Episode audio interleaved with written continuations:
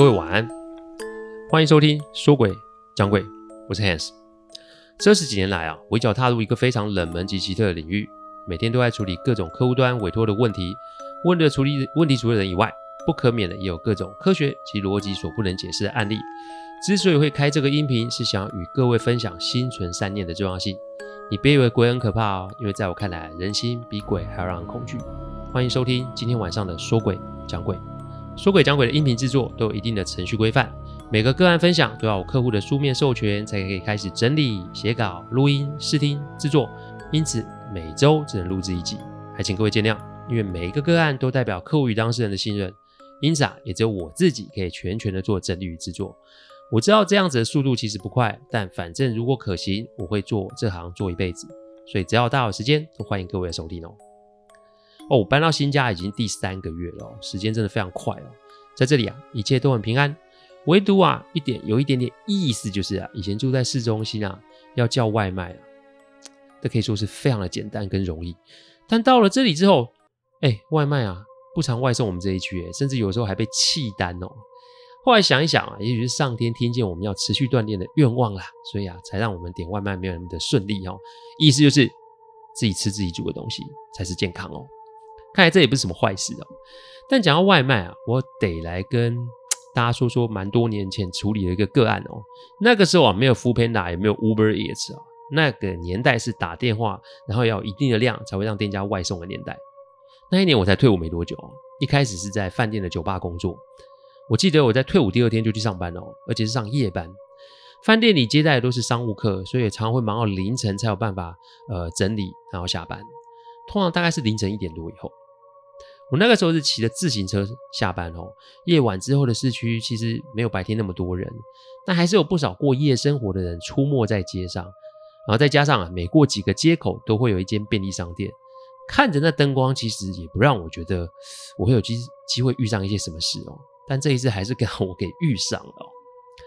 我住的地方啊是六层楼一层两户的华夏。什么叫华夏？简言之就是有电梯的大楼哦，公设非常非常的低哦。这现在在市区啊，可以说是非常抢手的物件，因为现在新的建案公设比例都非常高。我这一间啊，公设不到一趴，所以啊，这个地方就会有投资客的出没。投资客之所以买卖不动产，就是他们是引以为生的一种职业。他们最常用的方式就是把房子做隔间，然后租给外来的人，不然就是整间租给别人当住家或是做生意哦。早期建筑法规啊没那么严格，所以我们家的四楼啊。之一就会常常有陌生人出没啊，一问啊才知道这个房东是做日租套房啊。其实说真的，日租套房是违法的哦。但大多数的住户啊都是老住户，哎，大家都是以和为贵啦。你不要太离谱、太吵闹，其实都当做没看见、没听见哦。这一次啊，来了一个住了很久的小姐，我都叫她雨小姐。雨是楚霸王项羽的羽哦，她大概是三十出头岁。她是酒店上班的小姐，其实我非常欣赏她，因为她从来不避讳自己的工作，反正也是靠自己的本事赚钱，也没什么好丢脸的嘛。她的香水味永远都会比她的人先到哦。我们常在凌晨的时候相遇，所以整栋楼啊，我跟她算最熟啦。但我其实觉得很奇怪，因为日租套房如果乘以一个月三十天，其实价格是贵的，哪怕房东打折，还是比一般月租房子来的贵啊。有时候遇见了在便利商店抽烟聊天的时候，我都会问他这个问题哦。嗯，但他都没有回答，只说啊，哎呀，我喜欢这房子啊，反正也没差多少钱，没差啦。一开始啊，我也没放在心上啊，但后来我才理解，他之所以选择这么做原因啊，不是因为喜欢这个环境，而是有别的原因哦。人嘛，见面的次数啊就多了，接触频率啊也高了，交情自然就会变得不错。我跟雨小姐啊，就是这个情形，反正两三天见到面，然后就会去附近的便利商店啊、快炒店啊吃宵夜兼聊天。雨小姐总是说啊，欢场无真爱。再来是她的这工作也让家人跟她断了联络，孤独是我在她身上看到最为明显的东西哦。某天晚上我在上班的时候啊，我接到雨小姐的讯息，她说今天身体非常不舒服，所以没去上班。她不舒服到没有办法下床去买东西。他请我晚上回家的时候去买粥，刚好我们家附近有几间二十四小时的港式茶餐厅。我说没问题啊，你等我回家。如果中间有不舒服，再跟我说，我再带你去看急诊哦。那天没什么客人，我大概十二点就下班了，买好粥啊，我就立马赶回家。当我回到家的时楼下的时候，我看见一个穿着工作服的男人在我家楼下，他手上拿着一个塑胶袋，就站在我们家大门口。我们住家附近哦，其实有很多居酒屋，所以我回家的时候偶尔会在这个巷弄碰到喝醉酒的人。但这个人的姿势让我觉得有点奇怪，因为他一直往上看，意思是他盯着我们这栋大楼看。半夜时分，大多数邻居早就熄灯睡觉了，唯独在等我送宵夜雨小姐家的四楼灯还亮着。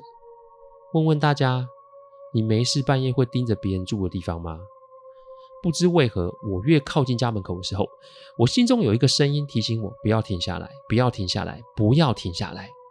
紧接着，心中有一股没有由来的恐惧感，那是一种生物受到威胁的自我反应的那种本能。我快速的经过这个老兄，转左弯，在家中附近的便利商店，一进大门啊，我怕到买了一瓶啤酒，一口就喝光了，因为刚刚那种感觉很奇怪。不管，我就打了通电话给阿吉哦。阿纪接了电话，听我讲的事情之后，只说了两个字，叫冤孽哦。哎，不是哎，老大，我人在外面碰到这种事，四楼邻居还在等着我的粥哎，啊，现在是怎样？你也不讲。我急着就问他说啊，不然要怎么做？阿纪说啊，他已经不在了，这事宜解不宜结。然后他就说，你先回去，那个东西每天只能在那个地方待一段时间，时间到了，他自然就得离开。至于是为什么，我后面再跟大家说。我心有余悸的回到自家楼下，哎，还真的没有了呢。按了电梯上四楼，但出了电梯大门，我就便看看见雨小姐的门口放了一袋看似是外卖的东西。我一看，这不是刚刚那个人手上的那一袋吗？我心里面把阿基骂了个千遍万遍了，但还好，刚刚那个男生没有出现哦。我按了电铃呢，看见满脸苍白的雨小姐，我进了她家的家门，找了厨房啊装粥。一进门我就发现有点不对，因为大门的背后贴着一张大符。哎，我们不是说甜点的大符哦，而是一张尺寸很大的符咒哦。然后窗台放着八卦镜，窗面上也有贴符咒。我看到没有多说些什么，因为每个人都有他不同的宗教信仰嘛，也没什么大惊小怪。好不容易弄好粥，我找雨小姐坐下来吃。当我说我要回去休息的时候，雨小姐突然问我说：“你看到了对不对？”我转过头来看着他，说：“我看到什么？”他说：“你在楼下是不是看到一个男的拿着外卖盯着我这里看？在门口是不是也有看到一袋刚戴在手上的东西？”我点点头说：“是啊。”雨小姐说了一句话，让我开始有点怕，因为她说她终于还是找来了。阿基的那一句“宜解不宜结”在我心中一直回荡着。我知道我可以不用管。但我也清楚，如果真的不闻不问，雨小姐可能就真的可能会有危险吧。想了想，我就回头坐在她的旁边说：“哎，你要不要跟我说发生什么事啊？”雨小姐说：“你不怕吗？”我说：“我当然怕啊，不过我又没有做任何亏心事，我问心无愧啊。我只是想，如果可以的话，也许可以帮她跟你的忙嘛。”雨小姐点了一根烟，也递给我一根，然后就说了她与这位老兄的故事哦。雨小姐自小的家境不好，所以来台北工作的时候吃了不少闷亏。学历不高的她拿不出拿不到高的薪水，所以生活过得非常拮据哦。呃，几年前她一个因缘际会看到酒店打工的机会，她想着早些赚到钱，所以就咬着牙就去面试了。没想到她打开了人生的另外一扇窗，因为妈妈想说她天生就是做这一行的。她的业绩啊，从入行第三个月开始就在非常前面，一做就做到现在。雨小姐说：“酒店啊，就是一个交易的环境，你只要有钱，卖酒、卖艺、卖身都是可以的。当然，你要付出越多，取得报酬就越高嘛。一开始他会觉得自己很不堪，甚至肮脏，但随着收入变多，他其实也麻木了。而在那里，他遇见了阿仁。阿仁是一间公司的工程师，之所以会来，是因为公司国外的开客户啊来台湾，所以呢晚上啊公司招待他们来这里玩。”雨小姐一进包厢的时候，她看见阿仁，他几乎是缩在最角落，满脸害羞，甚至有些紧张的坐在包厢里面。雨小姐那个时候已经在这里工作将近四年，说真的，什么男人没见过啊？唯独没见过这种的。雨小姐走过去，坐在阿仁的身边，但不知为何，阿仁就开始跟他聊了起来。这一聊，让两个人的距离越来越近，越来越近。人与人就是这样，缘分其实是我们抓不到，也抓不准什么时候会来的，而两个人就自然而然的走在了一起。阿仁的父母啊，是南部务农的朴实人家，所以谈恋爱甚至是同居是都可以。但你如果要论及婚嫁，其实就会有难度哦。而且阿仁啊，小雨小姐四岁，又是姐弟恋。无论怎么看，这段恋情要有个结果，就真的有点难哦。雨小姐说他们两个是真心相爱的，但到了要论及婚嫁的时候，阿仁也不知道怎么办，因为他不知道怎么跟家人说啊。而且他们在一起的时候，雨小姐啊还是在酒店上班，这个关系其实有点怪啊。但人在爱情的前面就是盲目的嘛。这几年就这么过了下来哦。雨小姐说那几年是她人生最快乐的时光，因为阿仁永远都会在酒店门口等她下班。两个人骑着阿仁的机车去附近的夜市买东西吃。她说：“阿仁虽然啊住在他家，但阿仁从来都不让雨小姐花钱，他就像个大男人似的照顾着雨小姐。”雨小姐讲到这边，声音就开始有点哽咽了哦。但结果可想而知啊，两个人的婚姻没有受到祝福，而且还受到很多人的反对啊。阿仁又是一个孝顺的孩子，卡在亲情及感情上面，他其实很痛苦啊。雨小姐中间其实想要用分手来结束阿仁的痛苦，但爱到了哪有那么容易分？阿仁说啊，他要回去南部跟父母再沟通，做最后的努力，但没有想到这一次去了就再也没有回来了。因为阿仁回家跟父母讲被赶出门之后，阿仁请儿时的玩伴载他回车站时，中途发生了车祸，阿仁伤重不治，就这么的走了。但是雨小姐并不知情，再加上她也没看新闻的习惯。她以为阿仁就是受不了这个压力离她而去，初期的等待，到后来的茫然跟恨意。雨小姐说，她每天都喝得烂醉回家，但某一天她在家门口遇见了阿仁，阿仁没有说话，一直看着她。雨小姐气得破口大骂，然后叫：“你为什么不去死？以后不要看见你。”她说她印象中阿仁就是一直流着泪都没有回话。隔天雨小姐店里来了一个人，她说她是阿仁的玩伴。就是当初啊，载着阿仁去车站搭车的那个玩伴，他也受了重伤。好了之后啊，透过很多的关系，才查到雨小姐的行踪。这个玩伴边哭边跟雨小姐说：“阿仁已经走了三个月，但是没办法下葬，反正谁要动他，谁倒霉。”雨小姐整个人都懵了，自己爱的人死了，这个是痛，但前一个晚上看到的那是鬼，是精，她也不知道该怎么办。于是啊。就在辞了酒店这个工作，搬到另外一个地方，去了另外一间酒店上班。但没多久，他还是会看到阿仁。中间也有找了法师做一些处理，但都只能治标而不能治本，最多只是几个月就会被阿仁找到。搬到这里之后啊，已将近有两年都没有被找到。他有去庙里问了神明，神明说这里会有贵人相助哦。阿仁其实没有做任何伤害于小姐的事，但只要于小姐带男人回家。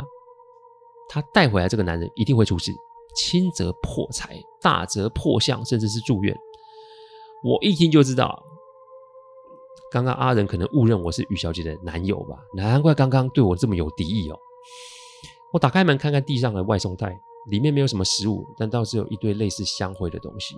我也不知道这是什么啦，但我总觉得这不是寻仇或是报复，有没有可能是阿仁有未完成的心愿，或是他对雨小姐还有依恋呢？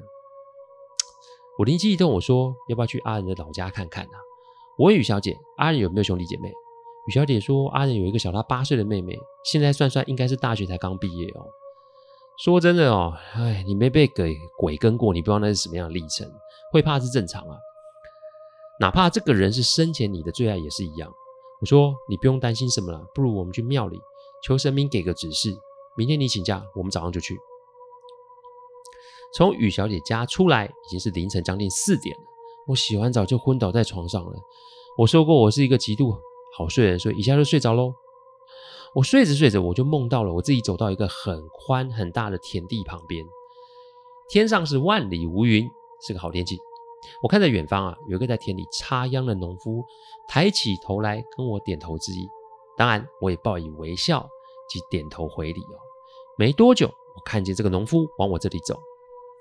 我看见一个忠厚老实男人的样子，他一直在跟我点头，但我感觉那不是打招呼了，我感觉那是一种对方在跟我道歉的样子。我心里在想，哎，不会这么巧，他就是阿仁吧？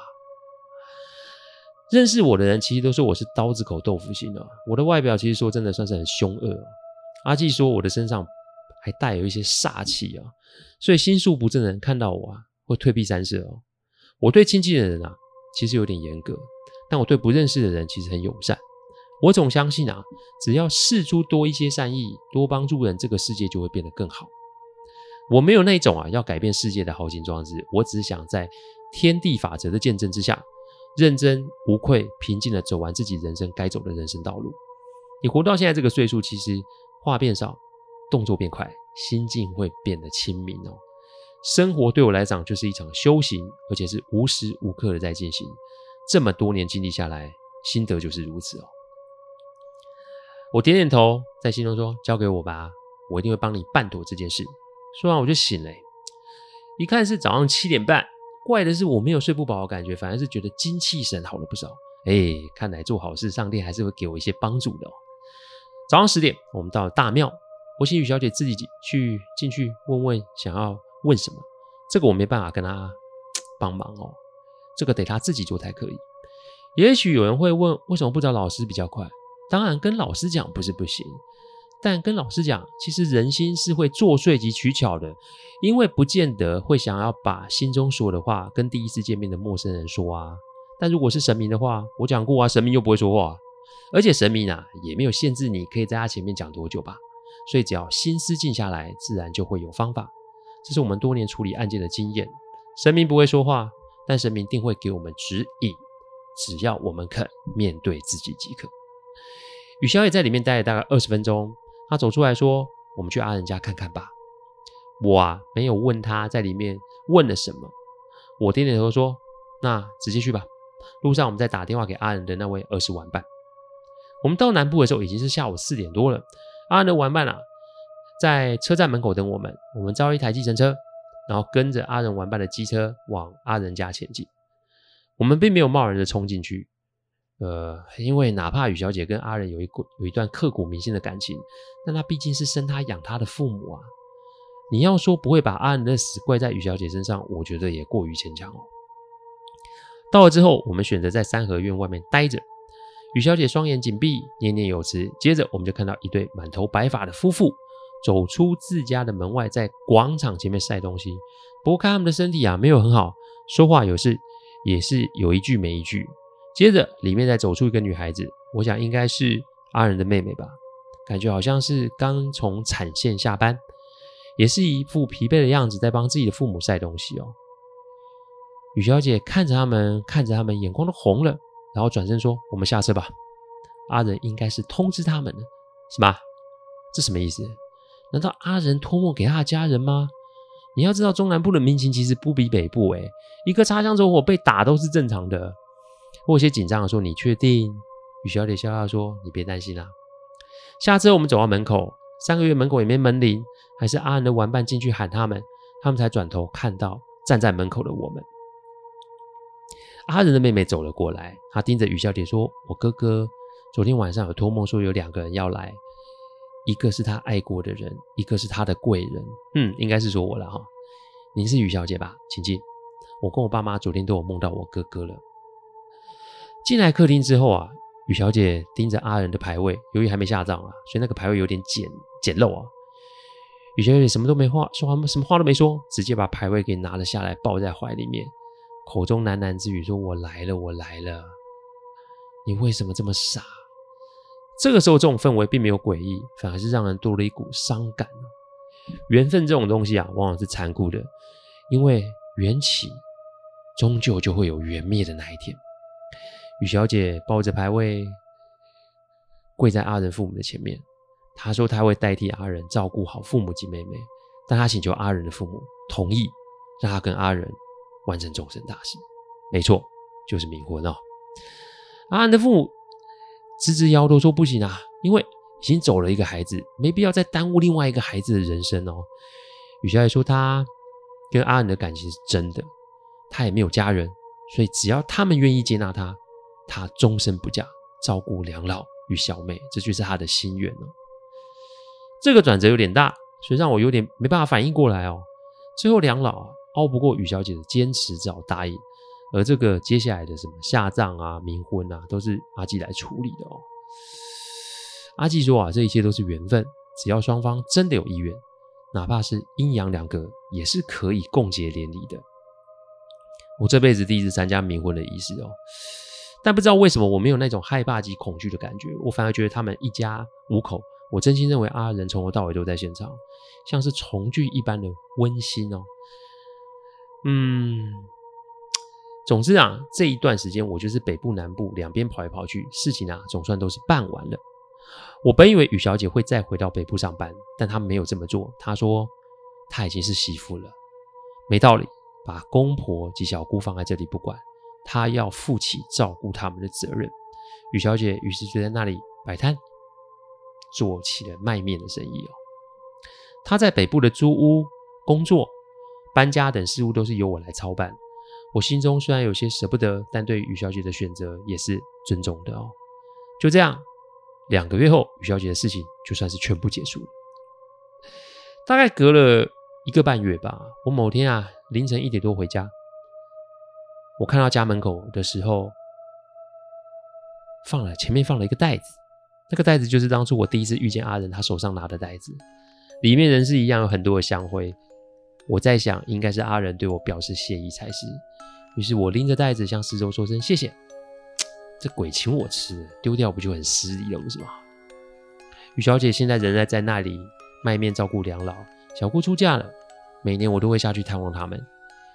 于小姐身上没了风尘味，但多了家庭的幸福感，因为他与阿仁都找到了彼此，哪怕是天人永隔，但他们的心是紧紧的连在一起的哦。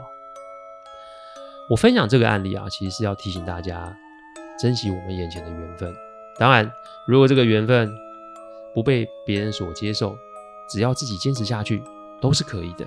但请切记自己一件事。记得一件事，莫忘初衷。谢谢大家赏光，听完后请喝杯温开水再去休息。我讲的不是什么乡野奇谈，我讲的都是真实啊发生的案例。最希望就是劝大家心存善念，祝各位有个好梦。我们下周再来说鬼讲鬼，各位晚安。